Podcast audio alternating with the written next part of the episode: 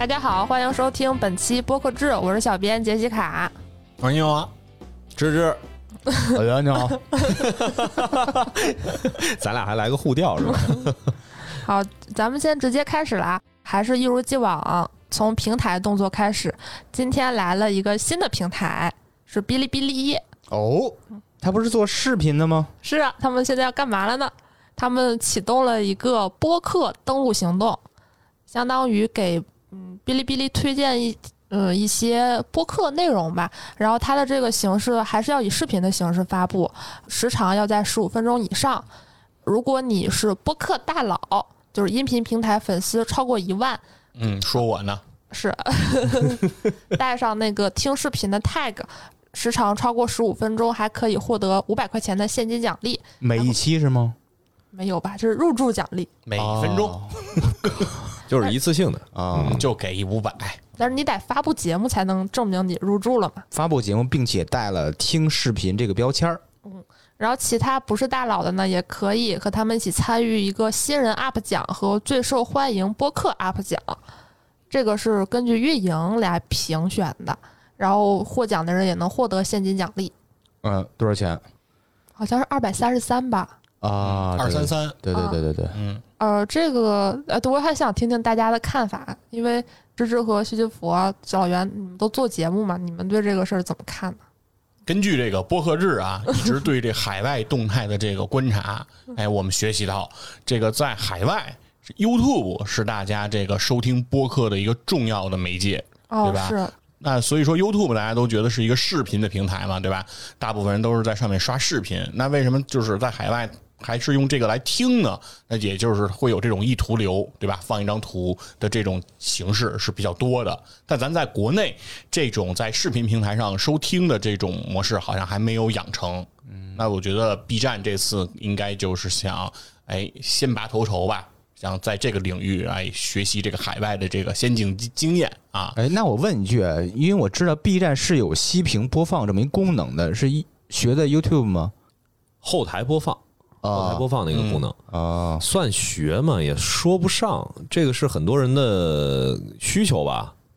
因为其实原来这个在网页端就是看 B 站的时候，其实很多的时候都是会这样，就你跳到一个网页，但是你上一个网页你不想停的情况下，呃，它自己就会正常的播。哎，但是慢慢的你开始用这个客户端的时候，你一旦打开了一个什么其他的东西，那默认呢那个东西就是原来的那个应用的这个播放就会就会暂停。啊，啊，就是就这个我稍微解读一下，我是觉得 B 站不是想要在自己的平台所谓推广播客，我觉得更多的它是打的概念应该叫听视频，这个我不知道大家能不能理解啊。就是说视频不要用看的，就是说，不是不要用看的，是说这个视频除了看之外，有一些视频的内容主要是以语言的方式来输出的。那这个时候呢，你就可以直接来听。它主要还是在发现了很多的用户有这个习惯吧，就相当于为了这些用户习惯呢，那我引入一批内容进来，这些内容是适合来听的。那可能就在现阶段呢找到了播客，我又想起 TCL 之前做的那个电视了，说是有一个功能叫从此可以单独听，就是这是一个电视，你打开它的时候，你可以不要画面，哦，只要声音，就是变成一个收音机是吗？嗯，叫从此可以单独听。不是这个搁电脑你就把显示器关了不就完了吗？对，然后但是后来我觉得这电视卖的好像也不怎么样，对，有收音机才多少钱啊？电视。那收音机收不着电视那台，哦哦哦哦哦，哦，明白你这个意思，就是我能看，但我就就不看。我对，其实有很多就是生活中把电视里当成一个背景音，未必真的认真在看嘛。嗯嗯，哦，对，就睡不着的时候就喜欢开着电视。也就是说，你未来再睡不着，晚上不光是喜马拉雅、荔枝这些音频平台可以陪伴你，B 站也可以了。嗯但是其实我对这个活动还是有点儿觉得有待调整吧，就是它有一个知识类播客额外奖励，如果你是知识区的话，还能有额外的一些加成。我觉得他们这个思路有点乱啊。怎么说？哦，我按理说，呃，比如说视频类的，如果是知识类的，那它可能偏向的就是那种信息密度特别大的，时间相对来说，呃，不管长短嘛，就是嗯逼视频的节奏往往是比较快的。那如果一个同样是聊商业话题的播客，它往往你要把一个事情聊透，至少要半个小时。那对于一个没有接触过播客人来说，他能接受这种形式吗？我觉得其实反而不太好。也是在尝试吧。总体感觉还是不太把播客当回事儿吧，就也没有细想一想，就是对播客来说，到底什么样的比较合适？但是他是应该怎么做可能从 B 站的这个逻辑和角度来出发吧，比如说像一些生活区，对吧？舞蹈区，嗯这些显然你用音频的形式做，它现在不太合适。我觉得也不一定吧。嗯，大家一定，比如说讲一个事儿的时候需要看画面吗？那这个事儿也不一定说生活区的就一定要看画面呀。但是大部分现在生活区主要不是整活嘛，嗯，对吧？那整活你要是纯音频整活，嗯，那活儿得多好啊！那你 那简直太简单了啊！就是一拿嘴给你整，说我都干了干了什么了？哦，我这是干了什么？啊，又失败了！哎呀，又翻车了。但是其实播客里头反而没有这种整活的嘛。但是很多是，就比如说闲聊、聊天那种的，其实也肯定是放在生活区的呀。嗯，是吧有没有可能他会开辟一个类似于听视频的专区？就相当于这些专区的内容是可看可听的。这个它应看他们该后续的话会有一个正常的一个推荐机制，比如说发现你这个用户是靠这个听视频比较多，那可能我给你对应推荐就比较多。我觉得这个可能更符合一个像他们这种以算法推荐为核心的这个互联网产品的一个逻辑吧。嗯，支持平台创新和探索，也支持播客们去尝试一下。哎，我这儿啊，其实有一个不太呃常规的想法。其实我觉得，与其现在在思考说 B 站那边在往播客这儿这个下功夫，其实应该是让更多的 UP 主尝试一下播客。就我觉得这个可能对于听来说，呃，意义会在我看起来会更大一些。哎，不是那个范晴同学，你不是你喜欢的一个 UP 主上了哪期节目？哈，你在这儿 Q 一下吧。哦哦，太多了啊！哪期哦，就是就最近的这个 LKS 是吧？哦，对他唱了一个叫《I U Ho Radio》，就是讲哎呦嚯！就是他是那个叫 LKS，他是一个实景区 UP 主，他什么内容都做。平常是那种喜欢尝试各种很新鲜的事物，比如说心血来潮把一个报刊亭的所有杂志都买了，嗯啊，突然有一天想去参加什么拍卖那种上亿的名画，挺注重也买了，啊，也没有，但是他经常会搞那个什么图一乐，就买很多几百块钱指甲刀、几千块钱榨汁机，什么很贵的没有道理的东西，还挺好玩儿一个人嘛。然后他上了那个，七天无理由啊，就是 这样。嗯，小伙儿挺精神的，上节目都戴个墨镜。啊，嗯，但是他上的这期节目听不进去，我觉得录的不太好。然后之前还有一个 UP 主叫 Mr. 厉，哎，不是不是，他他叫 Mr. 厉害，他的呃频道叫先看评测啊，然后上过少数派的节目，那期还蛮好的，推荐大家听一听。哦，总体来说，就是是 UP 主，其实我觉得反而上了播客来说没有那么有意思了。那我就不用特担心，因为老袁说那句话，让 UP 主去做播客的话，我觉得是这种降维打击啊，没有没有，那更没饭吃了。我那不用特别担心。其实不是降不降维的问题，就是起码通过 UP 主这边的一个在 B 站的影响力吧，能让更多人知道播客。这个我觉得是我啊作为这个播客公社这边的发起人，一直希望去看到的事儿。哎，我们也发起一个招募，哎，招募 UP 主来播客公社报道。哎，可以，可以，可以如。果有百一百万粉丝以上的，我们也给一千块钱奖励。咱们也反向来支持播客做视频内容，做当 UP 主。十万，十万，一百万夸张了。说这个 B 站的百大们啊，每个人来都有一千块钱。嗯，你其实 你这是 你看咱这是不是特别有吸引力？你收钱。希望那个 B 站那边给播客这儿更多点尊重吧。我觉得话里话外的，大家也听出来我们是一个什么态度。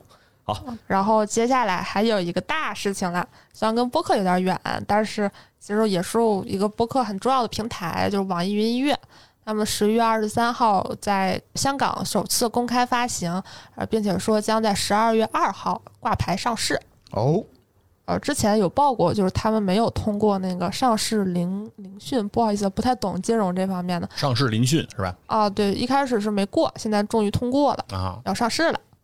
就是网易云音乐单独上市了，是这意思吗？对哦，应该是网易的第三个公司上市，之前就是网易啊有道，然后现在就是网易云音乐了。嗯，那你说网易云音乐上市对播客有什么影响没有？那审查肯定就是更严格了吧？有没有正向点儿的？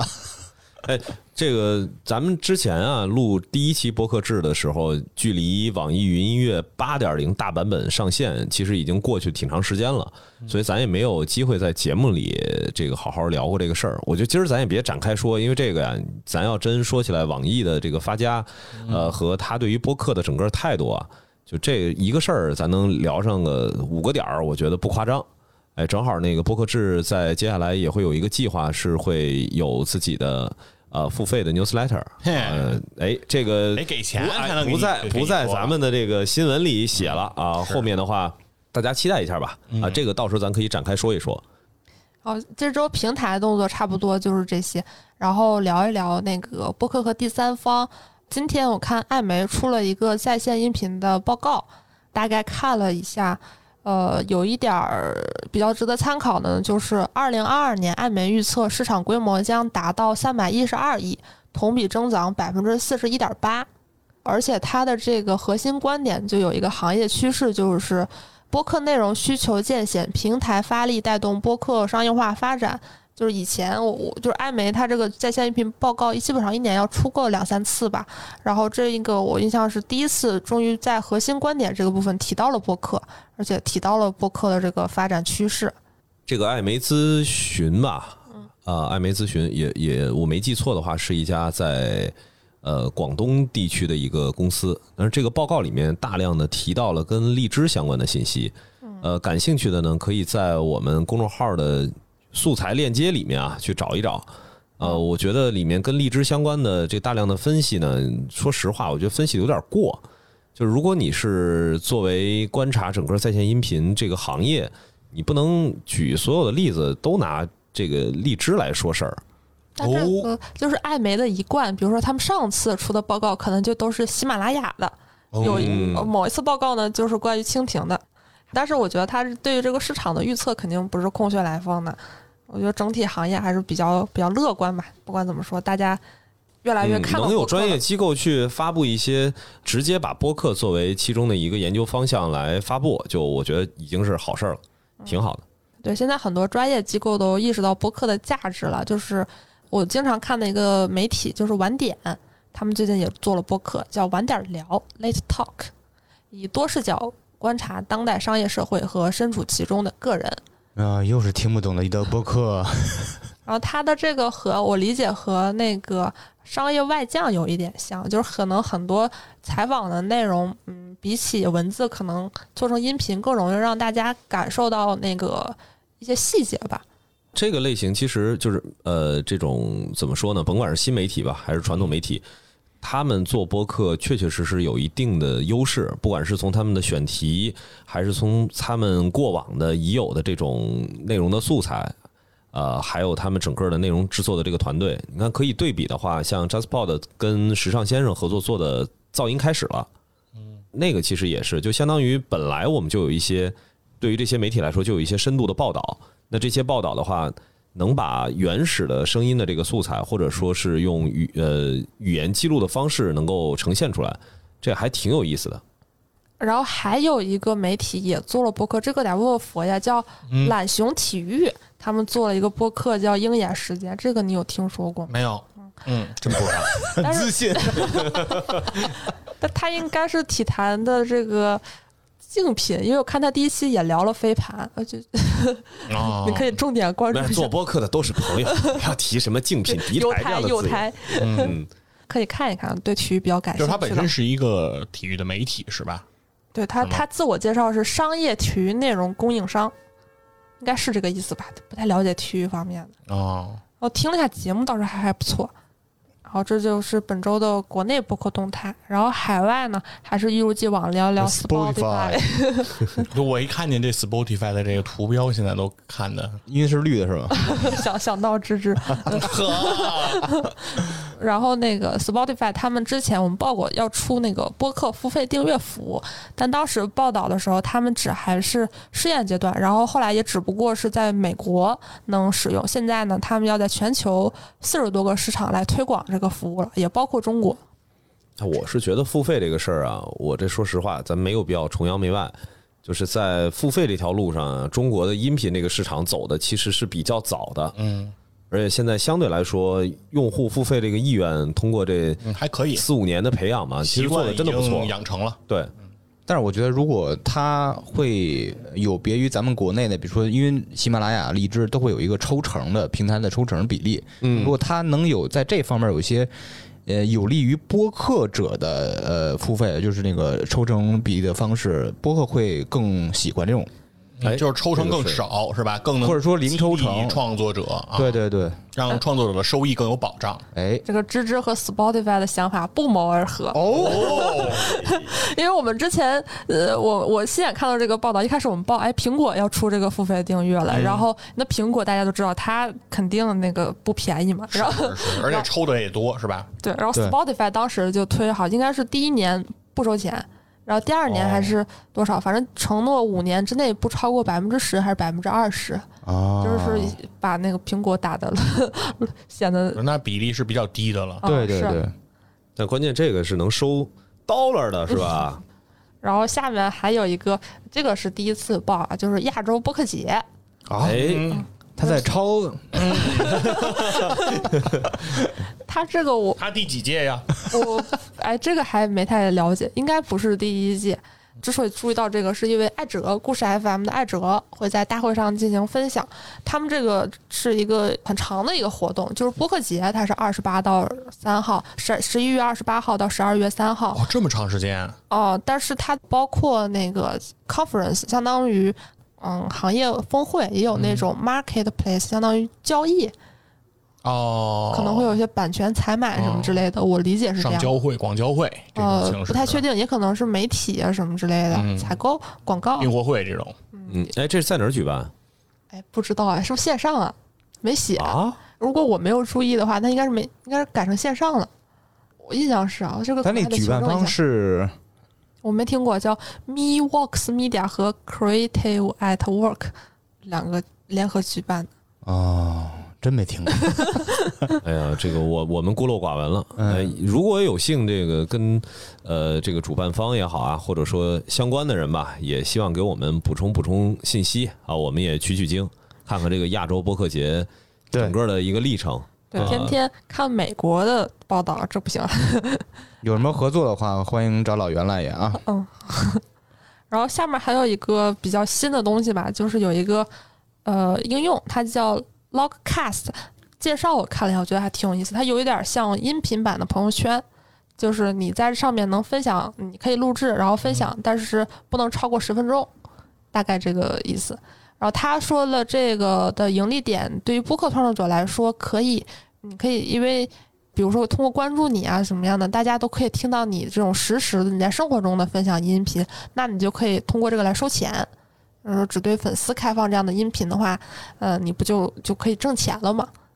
啊，相当于一这个逻辑，哎，一个粉丝这个我怎么记得之前是不是什么上面有过类似的一个应用啊？就是你发一张照片儿，然后能给这照片儿录，好像是录一段话段话，啊对。哦，这个应该有，不不仅是国外，国内可能都出过。啊，对对对，我说的就是国内出过，因为我有我我有印象，这个直接销售这种东西的方式，其实跟爱发电早期的那个模式还有点像。就，但是它那个因为那种原来的那种模式，比如照片底下配一段话的这种，嗯时长一般都是以秒很短，秒为单位的嘛，对，这个能给到十分钟，这个不会那么长。嗯，果然流量是便宜了哈。如果感兴趣的话，大家可以试一试，叫 Logcast。啊，嗯，好，那这周开始我们的这个本周延伸话题。之前我们聊过什么怎么入坑播客啊什么的，这周我们就想聊一聊你最喜欢的三期节目。虽然有感觉有点三期有点少，但是考虑到时长，嗯，也不少了。一期合适。嗯。然后规则呢就是不能提自己的播客，嗯呃提也不能超哟过一，期。不能提播客制啊！哎呀，嗯，那我们都不发言了，这环节过。那谁先开始？佛爷先来吧。啊，那我先，咱们就这么，那就每人说一个，然后这么转呗，反正一人仨嘛，对吧？省得我一人说那么长时间。啊，我先推推荐一个啊，这个播客现在好像已经停更了哦，啊，嗯，这是叫口无遮拦，这个电台啊，当然他们有时候也叫守口如瓶啊，什么？对，就是因为他们的节目好像因为经常会有一些审核上的一些机制啊哈，认为他们这个过不了审，所以他们这电台是改过名儿啊，从口无遮拦嘛，就改成守口如瓶了。哦，我记得有个播客叫原来叫什么低俗生活指南，后来变成什么可能不俗的什么 哎，屁事儿没干，不也改名叫凑近点儿看嘛？大俗小雅是不是就是一个体系的？反正就是对，挺有意思的一个一个电台吧。它它是兰州的一个电台啊，几个人都是兰州人。西北汉子对，所以说，因为在更多的播客里，其实我们听到西北口音的这种声音，其实不是特别多。对对对对所以当时我听那个的呢，感觉挺不一样的。然后他们聊的呢也比也比较放得开。其实我比较推荐的就是他的第一期节目，这期节目就给我留下的印象比较深啊。其实那个时候他们也是相当于草台班的那个建建立，就是大家几个业余的朋友，然后 业余的朋友，就是说对播临时的朋友，就是说，我是说对这个录制音频不是很在行的这种朋友哈，嗯就是拿一些比较可能一般的设备，然后找了个家里啊，就就这么录，音质啊各方面，包括你说技巧啊，可能也都不太行。对，但为什么会吸引到我呢？就是因为我觉得确实他能讲到一些事儿，当时挺抓我的。他就是这个主播老李啊，他讲他的小时候的一个经历，是说他小时候第一次进监狱的一个经历。这么小就进监狱了啊、？是不是他被哦带进了监狱？是他进监狱看自己的亲戚，他的一个舅舅。对，当时在他就是说他小时候生长的那个环境不是特别的好，他的那个住的那个三层小楼，说。底下一层就是有很多那种吸毒人员呀、贩毒人员呀都聚集的地儿，当然后来被我们国家这个警方给打击了嘛。然后同时呢，打击的过程中，就是他舅舅也牵连其中啊，也可能是有吸毒这样的行为，然后就被呃放进那个监狱了，就成了服刑人员了。然后这个，因为他小舅呢，在这个监狱的时候，跟这个管教啊，跟这个狱警啊关系都处的还可以。然后有一个狱警呢，就是说想来这个兰州出差，然后他就顺便就是看一看他的家里人，然后顺便呢就是说可以带个人进监狱再看看他小舅。但是呢，说带大人不太合适，不太方便，带个孩子还比较好一点。于是家里就把这个任务就交给他了，等于他才四五年级，一个小学生，就跟着就进了监狱了。所以他说那个时候是对他来说非常震撼的一次经验吧，因为以前对这个监狱他说完全没有了解。他进监狱的时候有几个特点，说在他心里现在给他留下的印象还特别深。他说，首先他说这个监狱的墙面极其光滑，但是就是水泥墙面啊，并没有刷什么漆什么的，就是水泥。但是这个水泥是能映出人影的啊，就平滑到这个程度。他就说，当时就是老不是老有他的小孩吧，有一种想象，说进监狱的人要是会轻功是吧，蹬墙是不是就能上去？他一看了看这个墙，他说就算是壁虎，感觉都上不去啊。就是这是一个。第二个呢，是他发现就是说，监狱的这个服刑人员都会养小动物。哦，对，就是这个咱们的管教啊，狱警会给交给每个这个这个这个服刑人员一个小兔子，但是他说那个兔子被他们养的已经大到了什么程度？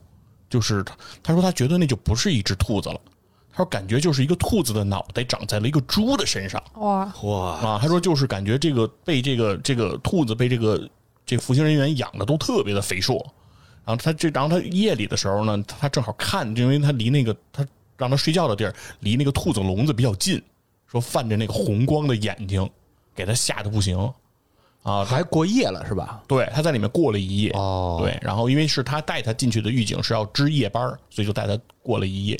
所以他他当时的感受就是觉得这个给他留下了特别强的印象。但是另一方面就是说，为什么这个呃服刑人员在里面会养这些兔子啊？另一方面是说，呃，给这个监狱养这个肉兔，其实那些是肉，大部分肉用对肉用的兔子，那就是改善这个生活嘛，对吧？改善这个条物质条件。另一方面就是说，让这个服刑人员在这个因为服刑期间其实还是一个很艰苦改造的一个期间嘛，是说很多服刑人员会在这个过程中丧失希望啊，带你有一个。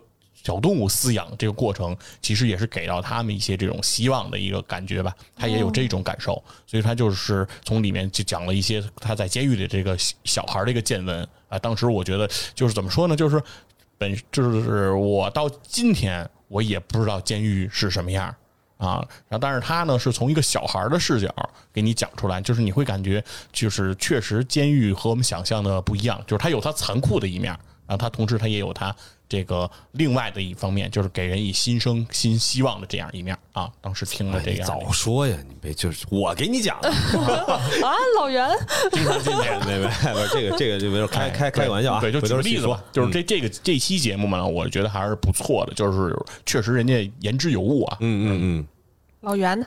我这儿啊，我这个推荐一期野史下酒的海员生活。哦，那期节目也算是这个野史听野史的这个听友应该印象会比较深的。对，二富人现在是大富了。哦，升了，对，就是我推荐这期节目啊，是因为你看我之前一直听野史下酒，它都是讲这个历史故事啊，当然好多也是野史，再就是一些这个啊、这个四库当中的一些小小小有趣味的小杂谈吧。嗯，之前主要是这些类型。是，哎，突然听到有有一期是这个梁波把他老爷子那个公司里的一个当时的二副，嗯叫过来船员，而讲了这个海员的这个生活，嗯，这个就是当时让我觉得有一些小惊喜。是，那个也是野史下酒开启这个煮酒叙话的正经的第一期内容啊啊，因为因为第一期他们哥几个讲了讲自己原来喝酒这啊个断片的事儿，就是都是属于比较扯闲篇儿的，嗯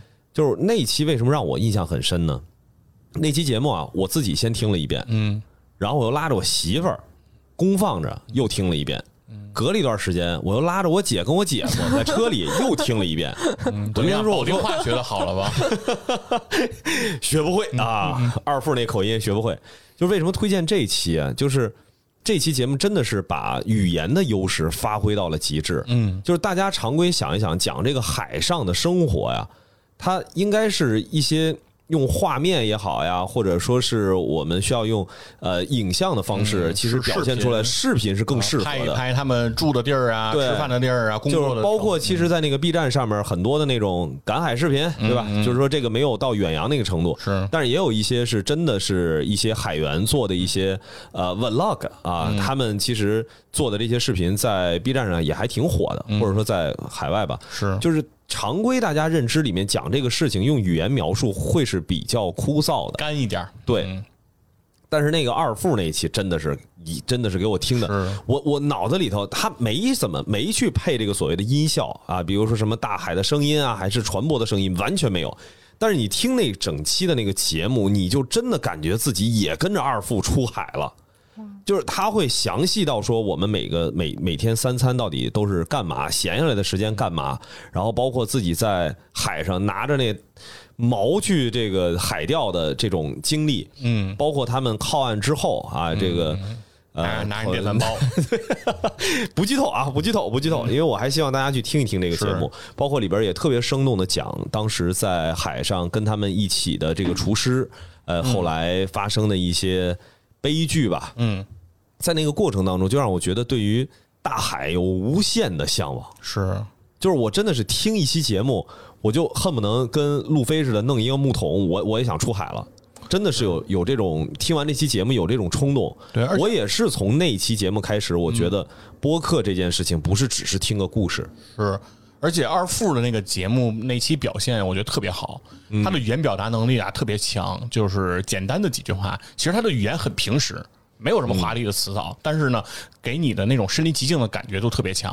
然后还有一个呢，是二富在讲这些东西的时候，他讲的特别逗，但是呢，他本人并没有在给你搞笑，就是他没有用任何逗的语言在说话，其实他都是在很严肃认真的。嗯，但是你感觉那个波哥跟这个帆儿哥俩人在旁边就乐的都不行了。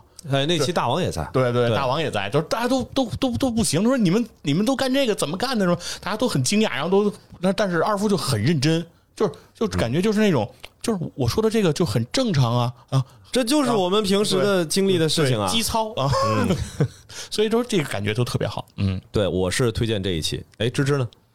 呃，我不是一个合格的播客的听众啊。呃，当时这个选题出来以后吧，我就是逼自己找了三期节目。其实 后来一捋啊，不是你们那三期付费，你们听多少遍了？不能不能推自己节目，因为我早推那个了。不是，我找了，就因为我平常听的主要是那些逗乐和轻松有意思的节目，呃，没有说像你们这种啊，又有点这个有点那个那种的，完全是那种不用带脑子听的。我就任意选了三期啊，我。第一期我推荐是，他聊啥我忘了啊，大概有点是差点的风格。看来啊，是不用带脑子。是优斯迪巴的这期节目叫失态，哟，不是那灭绝师太讲那个峨眉的，我盲猜啊，应该讲的是 喝喝多了那些事儿。为什么？因为哦我看他收 notes 了。我们是有跟他共鸣的。我们之前也聊过一类似的节目，断片儿，断片儿啦，什么喝酒多就是舍。不得朋友嘛。就这那就这种，就是哎，对，老袁听过那期，就是比如说呃我下车给人二百块钱，其实收一百块钱，一百块钱留人洗车什么这那，就类似这种，所以非常有共鸣。嗯，但是这期呃师太 U D 八这个具体讲啥我还真忘了，但是应该挺好玩儿，大家可以听听。去听听啊。听听到底是什么。嗯。OK，推荐结束第一期，啊，U 四七八我有一些挺推荐的，我也是忘了讲的什么，就叫你们这都是怎么准备的呀？哎呀，叫什么璀璨的生理世界，啊，六层楼，但是我我都忘了讲了什么生理知识，就忘了，就记得特别逗。嗯那是一个系列，它是有很多期，然后是六层楼在 U 四 D 八做的一个系列的节目。哇哦然后里面其实有关于女性方面，因为六层楼本身是妇科大夫，嗯啊，所以他会有讲一些关于女性健康方面的，也有什么生活小药箱这种相关的。那佛爷涉猎非常广泛啊，呃，基本上那个《璀璨的生理世界》我都买过。就好这个是吧？对《璀璨生理世界》这个是一个付费的节目嘛，这啊是 U 四 D 八做的付费，啊应该大概有四五集吧啊，这个我应该是都买过。哎呦，那我听相对应的那个《璀璨的心理世界》，哦对我可就是是一期也没买。哦，心理世界，哎我听的生理还是心理，我都忘了，反正就 U 四 D 八每期都挺逗的。身心灵那块儿吧，心里的可就是另外一个人了。啊，当然我我不是要推荐 U 四 D 八，就是 U 四 D 八哦每一期都挺好听的，但是就是前三是有点难选。呃，我我自己比较推荐的是日坛公园的第一期，叫《只有你记得我的模样》。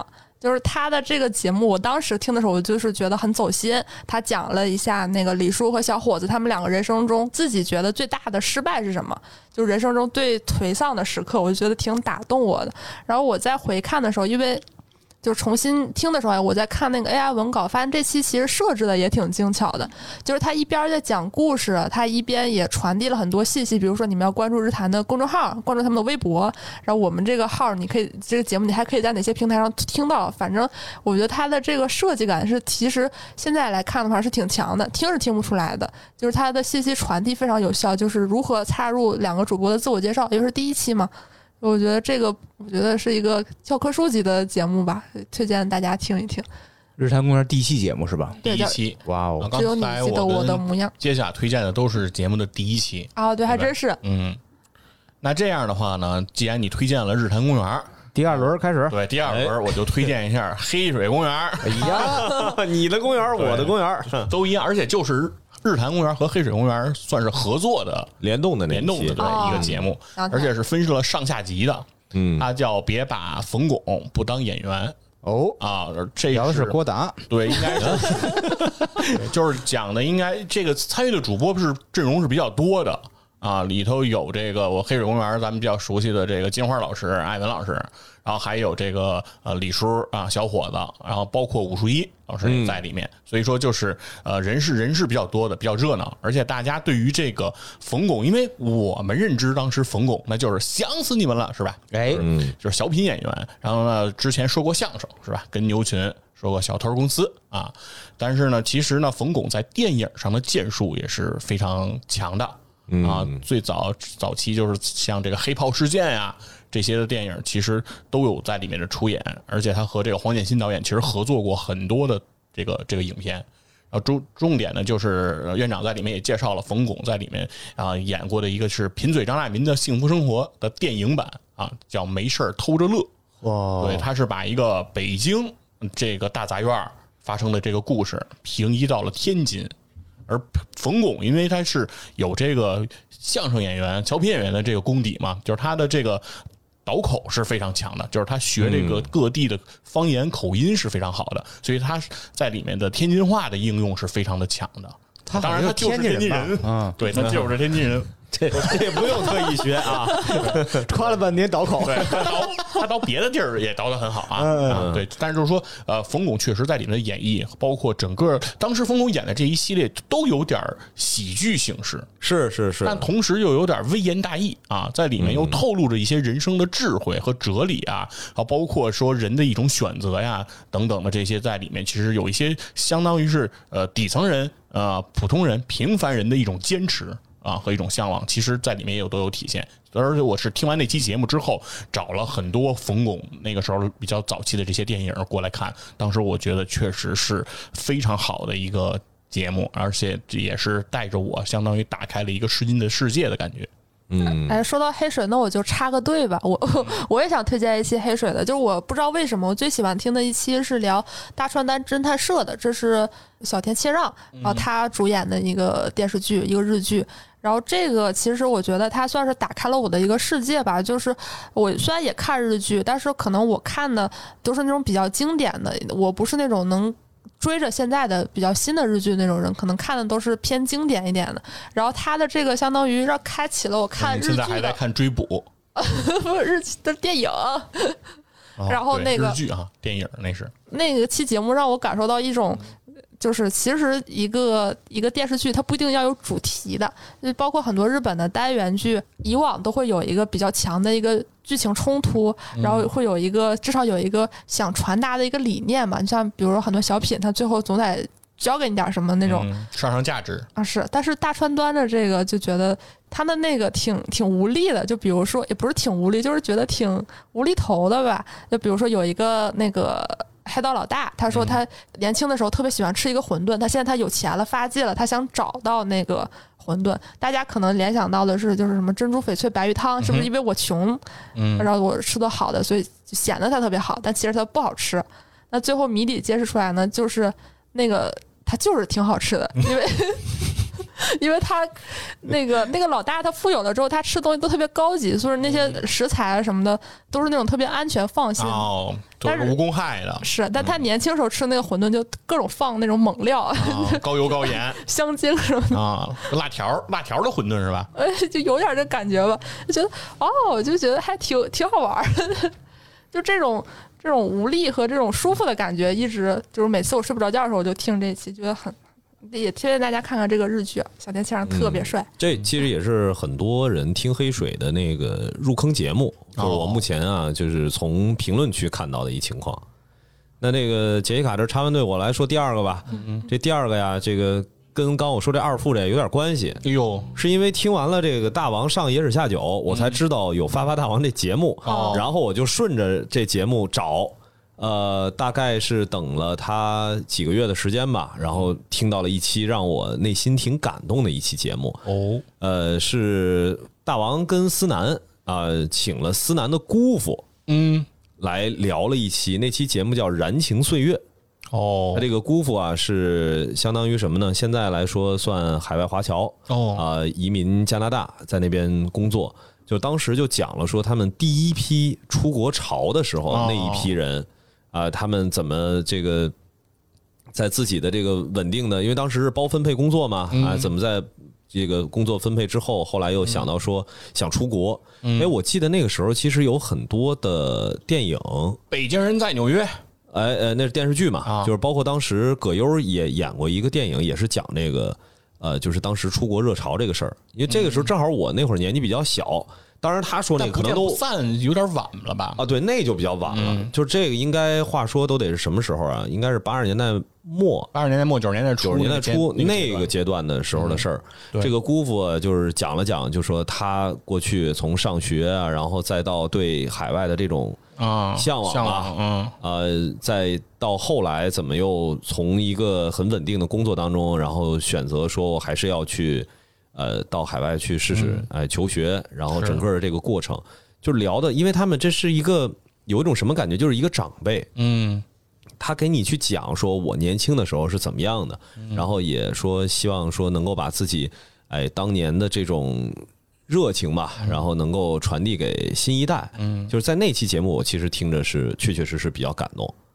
这个是我对我对这个大王那边的这个节目印象，说实话比较比较深的一期，深的啊。算算是聊的比较正经的。哦来了个长辈嘛，芝芝 呢？哎，第二轮呢，嗯第二期我本来是要推荐某播客的某期节目，但是我突然临时改变主意了，因为哎下午的时候我跟杰西卡哦，是呃推荐了乔老师大舞台的第一千五百一十八期的节目，一千五百一十八。叫 David Choi 吧，那个我忘了怎么拼的。那那个人是一个亚裔，他是一个什么涂鸦什么艺术家这种各种、这种关于绘画了或者涂鸦这种的艺术家。他那期节目大概做了有将近四个小时，在尾部时候，那个嘉宾提到了他的一个朋友，应该是一个美食家或者一个什么类似这种也也是比较沾艺术的边的人，在房间自杀。哦谈到这个事儿，呃，当时那乔老根儿他也是有共鸣，因为好像也认识这个人。David 就是讲这个事儿的时候，是一种刚开始是一种什么什么 asshole 什么 bastard，就就各种就是这种特别硬的语气，突然一下就崩溃了。对，You murdered a person，对，the person 怎么说呢。？对，你就就在在指责他说，你谋杀一个人，你谋杀那个人是你自己，你又没有办法向别人炫耀说我杀了一个人，你因为你杀的是你自己，就类似这种话。讲完这个就崩溃了，抱头痛哭。节目就是，进入另外一个一个一个高度了就，所以这一个非常临时，我推荐这期节目是乔老根大舞台的一千五百一十八期，嗯芝芝英语真好，不是当时是杰卡，我一个字儿一个字儿翻译，说他说这个，哎，这个其实也跟我接下来要推荐这期有一点关系，就是、哦就我也有这种经历，就是我有一个朋友。他其实去世很久了，但是我是那段时间才知道他是自杀，因为他们家人对外说都说他是因为得病去世，但是、嗯但是后来才知道，可能是觉得不太这这个不多说。嗯然后那个时候我我其实我这么喜欢播客，很大程度上是因为就我心情不好的时候，都是播客陪着我度过的。我我印象最深的呃还是日坛的，不好意思，那个还是印象最深的是呃日坛公园的第九期，叫如何拔高一个作品。它其实讲的内容呢，有一点儿有点儿就怎么说呢，反正讲了安妮宝贝。但是就是讲安妮宝贝的那个《七月与安生》的电影版的时候，嗯那段是我记忆特别深的。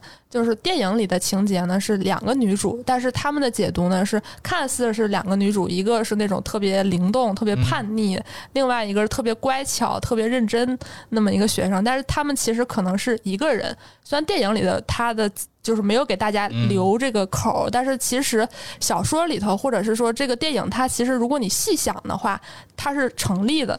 然后李叔，我就到现在还记得那句话，就是说，呃，虽然因为电影其实有一个主角已经死了，然后李叔说他当时突然想到一件事儿，就是他整个人在电影院爆哭，就感觉五雷轰顶，就所有的过去都向自己涌来的那一刻，就是他就突然想到，就是说，其实我们每个人人人生其实都已经。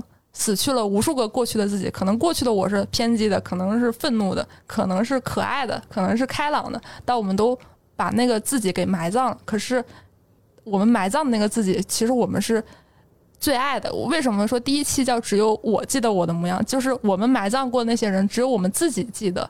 就是我们过去的那些东西吧，可能。呃，就是又想到，就是前阵有一个六兽的一篇采访人物的，有一段还提到了李叔，就是六兽他自己一直困扰于，因为他有点胖，他就比较自卑，他就有很多愤怒和压抑吧。他录了日谈之后，李叔就给他发了一个消息说，那个抱抱那个自卑的自己，因为那个是你在这个世界上最爱你的人。就可能我们每个人对自己都有很多不满，但我们还是要更爱自己一点嘛。大概就是这个意思。你看这个嘎高了到这儿一下，我也有点荡。第三轮来点快乐的吧，来佛爷，对，其实我就说点热闹的。哎，我特别喜欢的一期节目，其实是也是两期节目，是这个刚才你们提到的优斯迪巴。哎你们不是不知道人家讲什么的吗？啊，我这两期我就特别知道他们在讲什么。哎，这两期节目叫《我的观影态度》哦哎，就是优斯迪巴在这个去年的疫情期间，他们远程录音的。这么一个节目，嗯，因为很多听友都觉得说优斯迪巴啊、像老薛特别懂电影是吧？也参与过很多电影的这个工作啊、制作的这些工作。那就是说讲讲电影对吧？多好呀，给大家也说说，因为比如说你们看的电影啊，做点影评节目给大家听。但是呢，第八呢就老说说，就意思就是我们可能没资格做啊，或者说我们做完这个东西呢，万一和你的这种感官不一样，比如我们觉得好的，你觉得不好，我们觉得不好的，你又觉得好，这样的话大家就会陷入到一些争吵和争论当中。他说他们觉得说有这样的情况不太好，但是呢，既然他说呃要说说电影呢，我们就宏观的说说，对吧？不具体说某一部，哎，咱就说说整体，我们看电影的怎么看？他们开始是这么定这个调的。认为是想给大家来阐述一下他们对于看电影这件事儿的一些观点，但是为什么这期节目他们一下就聊了两期呢？就是因为在这个过程当中，哎，主播们分成了不同的阵营啊，开始就这个什么是电影。什么是好的电影？什么是合格的电影？这些了激烈的讨论，产生了这种非常激烈的讨论，然后谁都无法说服对方。哎，感觉你就在这边听啊，你就感觉幸亏这是远程啊，幸亏啊，感觉不行就。不行动手吧？就是那种，就是中间有几次，我感觉他们都有点那种啊操，不录了，就这种感觉都出来了。就是想说线下录制该多好，就打你丫的！哎呀，这范晴跟谁学的？反正真的有点这个劲儿。反正而且在里面，就是他们每一个人表达的自己的内容，其实都有自己的逻辑。就是如果你顺着他的逻辑讲，他们并不是胡搅蛮缠啊，这里面其实很多人都很有自己的观点和看法，他们也都引经据典啊，然后包括有自己的从业经历啊，有自己的这个亲身经历啊，包括自己对于这个电影的了解和学习，其实他们都有自己的理论，但是这些东西碰撞在一起呢，就是得出的最终那个结果就是完全不一样。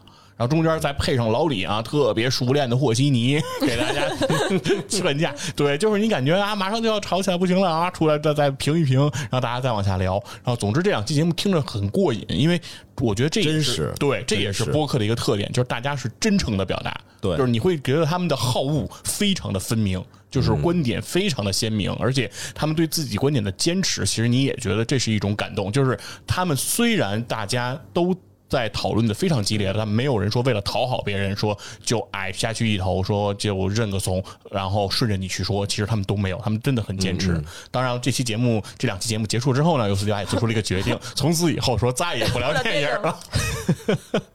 对，所以说呢，如果你想听啊尤斯迪巴聊电影的节目，那就一定得找。这两期节目，我的观影态度去听啊，是机会难得。我也推荐喜欢奇葩说的吧，我觉得比奇葩说有意思多了，观点都是真的，至少。哎，好，这个佛爷终于把这个气氛给往这个欢乐的这个方向带了带啊。这个，哎呀，刚才我应该插个嘴，先把这说了。你说，这又是一个跟死亡相关的 哟。这期节目就情绪起伏比较大。哎，这个其实是我呀入坑。忽左忽右的节目，忽左忽右啊！这个咱们这个有有有话，这个都是在这节目里面很很直截了当的说。我觉得忽左忽右节目做的很好，嗯，是啊，嗯，尤其是中间有一期，那期还其实不是忽左忽右的主节目，我没记错的话，好像是他们当时给落选沙龙去导流的一期啊。因为那期呢，程演良的身份，那期没有杨一，嗯，这个演良的身份啊是嘉宾。就相当于啊，他是一起来来聊自己过去的这个从业的经历，然后他的这个经历啊，让我特别不能叫感动啊，因为这说他这个工作感动有点尴尬。他之前是一个副文记者，比如说有一些名人啊，有一些这个大师啊或者什么，他们在去世之后需要写讣告，讣告，对，这个相当于是要要专门的去写这么一篇讣文。他当时呢就写这个讣文写了。呃，具体数字我不记得了，反正他是写了非常非常多哦。他就在这个就是写赋文的这个过程当中，其实呃会表达出一些自己对于死亡的一些认知啊、观点啊，包括他也讲了一些自己童年啊，包括他老家的一些经历。就这个整个的过程当中，让我觉得这是一个很有文人风骨的这么一个人。就是他在整期的节目里面，确确实实也很真诚的把自己的一些学识和。理解，不管是对于生命还是对于呃文艺，就是表现的很充分。我其实就从那期节目我就开始就特别欣赏颜良，嗯，就是那期节目给我留下的印象是非常深的。就还是我觉得这个不太想剧透，就是把它里面说到的一些信息呃都抛出来。嗯，呃，那期的标题应该是跟讣文相关的。这个如果要在忽左忽右或者是在落眼沙龙当中，应该是很容易找到这期。嗯。这个是我这个推荐的三期，也听得出来我这听的口味还算还算比较杂。对，然后确实，我觉得就是在我们国家的这个教育之中啊，我一直觉得就是对于死亡的教育是不是特别够的？是，我们其实从小到大，没有人太去涉及这个东西，比如家里老人会特别忌讳你说这个问题。嗯就小孩一说死，可能家里老人就会，就是在我小的时候，像我的姥姥啊、爷爷奶奶这这这一辈儿的人，他们就会很忌讳这个，说别说别说，然后那个瞎说什么，就会制止你去说这方面的内容，就不会有人再去引导你去认识这件事情。所以说，确实来说，死亡可能确实是我们普遍国人教育中缺乏的这样一个内容吧。而且后来我之前听过的一句话，就是讲说，呃，每一个人应该很珍惜自己的父母。嗯然后就是他讲的这么一句话说：如果当你的父母在世的时候，你没有感觉，但当你的父母离世的时候，你就会发现你和死亡之间的那道门就被打开了。因为如果父母在，永远都是父母先要去面临死亡。你是永远在他身后的，所以你对死亡，就是我们现在因为父母都健在，我们就不会有太多对于死亡的这种想象，或者去想去理解或者怎样，可能你平时不会去想。但是当如果有一天父母不在了，他说那句话叫“此生已无出处，此生只剩归途怎么又又这么这么压抑突？然就回到这个 话题上了”。。对，因为我是从我前年我奶奶去世的那个时候，嗯去观察我爸，因为是我会有这种感觉，就是确实可能，呃，如果说他变老的那个状态，呃，可能会从那一刻我会感受比较轻，就是，呃，我奶奶在的话，她还永远可以有一个身份是孩子，是，啊、当我奶奶不在的她时候，她就只剩下了父亲、爷爷和丈夫。嗯，哎呀，突然话题变得特别的深沉。芝芝有没有让来来来人欢乐的？哎，我我这我这个比较呃比较正常，我长话短说啊，因为这个今天连夜得剪出来，已经很长时间了。我在推荐最后一期节目是来自远方周末计划的哦这期节目叫 T C 的节目赌，神吗？主播 TC，哎，你咋知道？你也特爱这期吗？英雄所见略，主播 TC 这期节目自己 solo 了一个半小时，太强了。讲的是呃，标题是港片正传第一期，赌神只差一步就成了华语电影宇宙。这个给我的感官是什么呀？他下了足了功夫，挖掘的很细很细，把这些东西按。这时间点、人物这那串的非常的系统，非常的专业。陈老奶说：“来，杰克，啊，就是他，我听了他，我才知道原来赌神有那么多部，讲他是从小到大到老啊什么的。